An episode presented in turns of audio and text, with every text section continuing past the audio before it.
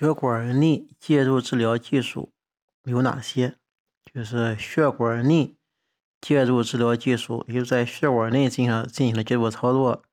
有哪些？第一个呢是动静脉血管畸形栓塞治疗，动静脉血管畸形栓塞治疗属于血管内介入治治疗。嗯，第二呢是实体良恶性肿瘤的术前栓塞或者姑息性治疗，就是实性。连恶性肿瘤的术前栓塞或者姑息性治疗是血管内介入治疗技术。内脏性、内科性内脏器官消除功能治疗，内科性的内脏功能器官，嗯，消除功能治疗属于血管内介入治疗技术。肝脏动脉门静脉瘘栓塞治疗，就肝脏。动脉门静脉瘘栓塞也属于血管内介入治疗技术。经口食管胃肠道狭窄扩张术，这个没有经过血管，是非血管腔内进行操作，它属于是非血管内介入治疗技术。非血管内就这技术是经口食管胃肠道狭窄扩张术，它属于是非血管内介入治疗技术。嗯，经血管经导管栓塞术的临床应用范畴。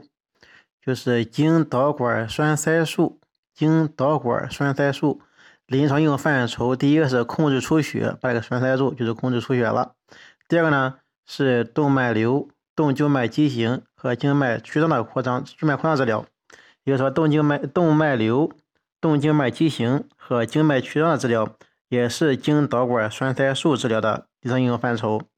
第三个呢是血管丰富肿瘤治疗，血管丰富的肿瘤。经过导管栓塞术也可以进行治疗。第三是脾功能亢进的内科性脾切除，脾功能亢进的内科性脾切除也是经导管栓塞术实验。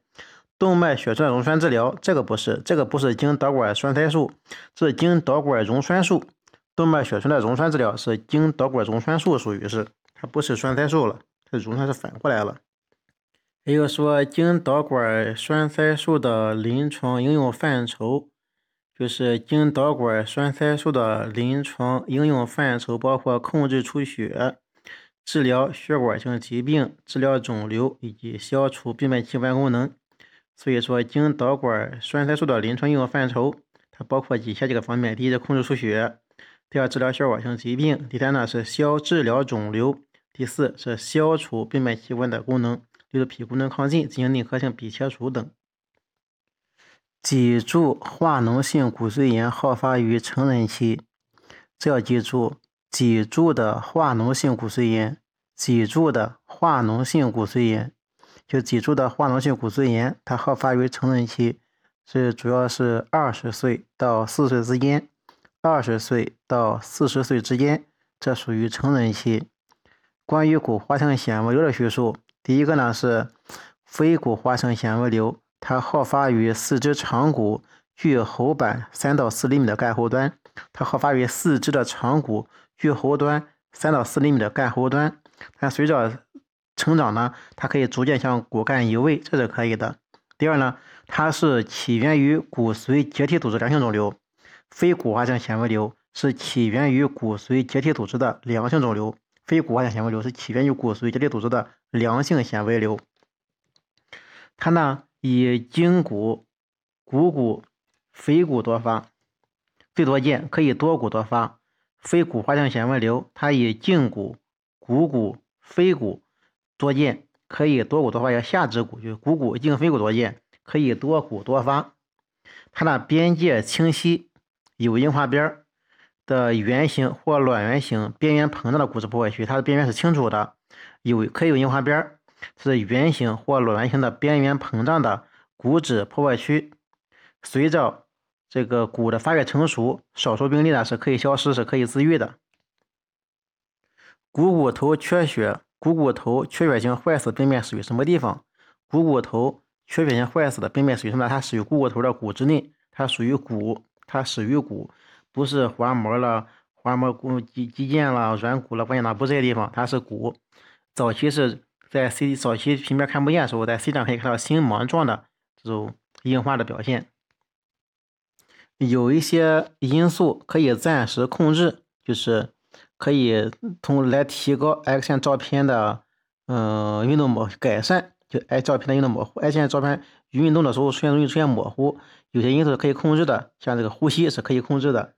像这个痉挛啦、血流啦、心脏搏动、微小组织是没法控制的。痉挛你控制不了，血流控制不了，心脏波动控制不了，然后胃肠阻也控制不了。唯一可以控制就是吸气，就是憋气，吸呼吸是可以控制，通过憋气的方式来进行控制。关于肾脏排泄的水溶性有机点对比剂，关于经肾脏排泄的、经肾脏排泄的水溶性有机点对比剂，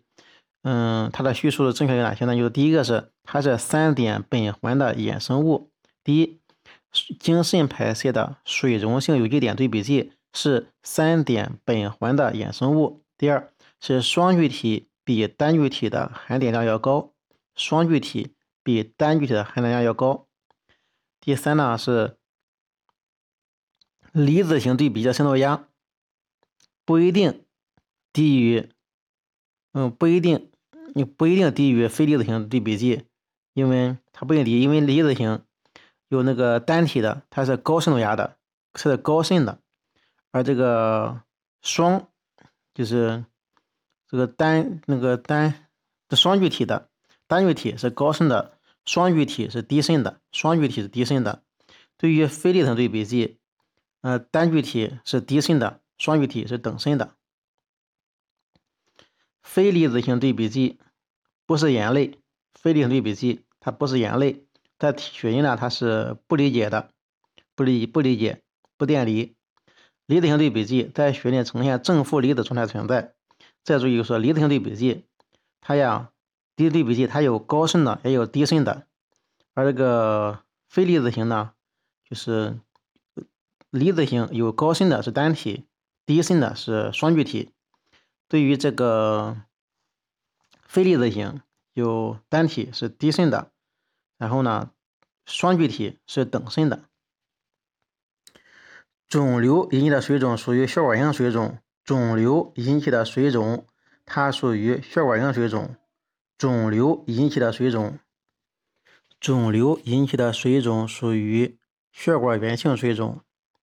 这个细胞毒性水肿是脑梗塞，急性脑梗塞的病灶属于细胞毒性水肿。嗯，像这个。脑脑就是属于脑质压力过高引起的脑室周围的水肿，属于叫间质性水肿，又叫液压性水肿。儿童的室管膜瘤最常发生于第四脑室，儿童的室管膜瘤最常发生于第四脑室，它是位于第四脑室底，嗯，后面容易出现脑脊液的，看见脑脊液的环脑包绕，前面看不见。而水母细胞瘤，它是来自于第四脑室顶往前长，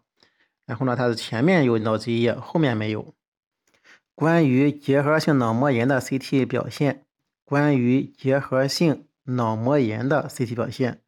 关于结核性脑膜炎的 CT 表现，第一个是平扫可以没有异常表现，就早期的时候平扫可以没有异常表现，早期的时候平扫可以没有异常表现，脑池底。大量炎性渗出时表现为密度增高，脑底池大量炎性渗出时表现为密度增高，脑底池有大量炎性渗出时候表现密度增高。肉芽肿形成的时候可以看到局部脑池闭塞，肉芽肿形成的时候可以看见局部的脑池闭塞，肉芽肿形成的时候可以看见局部的脑池闭塞。增强扫描的时候可以看见极端的钙化，增强扫描的时候可以出现。结节状的钙化，大量的延伸出物呢，表它的密度增高，比脑结节速度要增高。嗯，关于水母细胞瘤，关于水母细胞瘤，它常见为小孩的胚胎性肿瘤，常见为小孩。关于水母细胞瘤，就水母细胞瘤常见于小儿，水母细胞瘤常见于小儿，属于胚胎性肿瘤，在小脑隐部多见，小脑隐部多见，往第四脑室里面长。嗯，肿瘤容易出血，肿瘤呢容易出血，水母细胞瘤容易出血，周围水肿多较轻，它呈等密度，或者是那个周围的水边界比较清楚，它属于是周围水肿轻，然后肿瘤呢容易出血，所以隐部多见，然后多见于小儿，松果体区常见肿瘤生殖细胞瘤，松果体区常见肿瘤是生殖细胞瘤。松果体区常见肿瘤是生殖细胞瘤，生殖细胞瘤呢，它可以是包裹松果体区的钙化，而松果体细胞瘤它常是推压的里面钙化。好发于第三十的肿瘤是生殖是这个试管膜瘤了，这就不说了。脑水肿磁共振表现有脑水肿磁共振表现有有什么呢？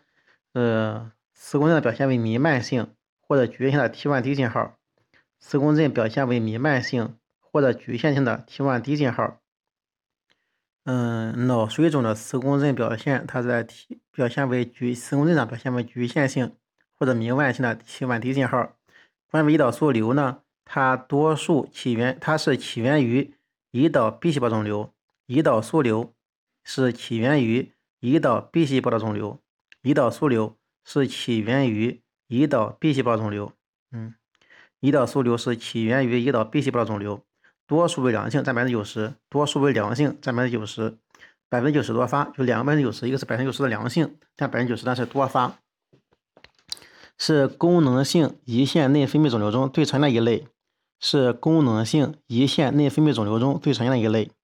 胰岛素瘤它是起源于胰岛 B 细胞的肿瘤，多数为良性，占百分之九十。而且呢是百分之九十多发，这两个百分之九十，它是功能性胰腺内分泌肿瘤中最常见的一类，占了百分之五十到六十。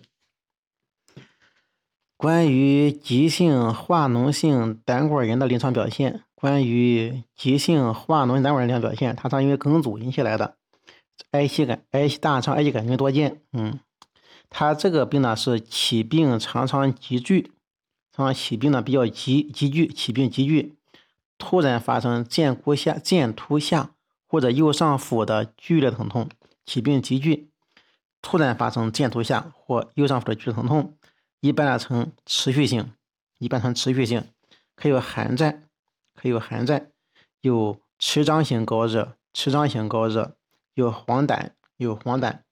有中枢神经系统受抑制，有中枢神经系统受抑制。关于慢性化脓性腺腺炎叙述正确的有哪些呢？关于慢性化脓性腺腺炎，慢性化脓性腺腺炎多发生于腮腺还有颌下腺，多发生于腮腺还有颌下腺大大的腺体，常发生于腮腺、颌下腺大的腺体。舌下腺呢，还有小唾液腺呢比较少见，舌下腺、小唾液腺少见。以逆行性感染最常见，以逆行性感染最为常见。X 线平片的检查的主要是看有没有腺石，X 线平片主要看有没有现实。中耳乳突炎最常见的类型是化脓性的，中耳乳突炎最常见的类型是化脓性的，中耳乳突炎最常见的类型是化脓性的。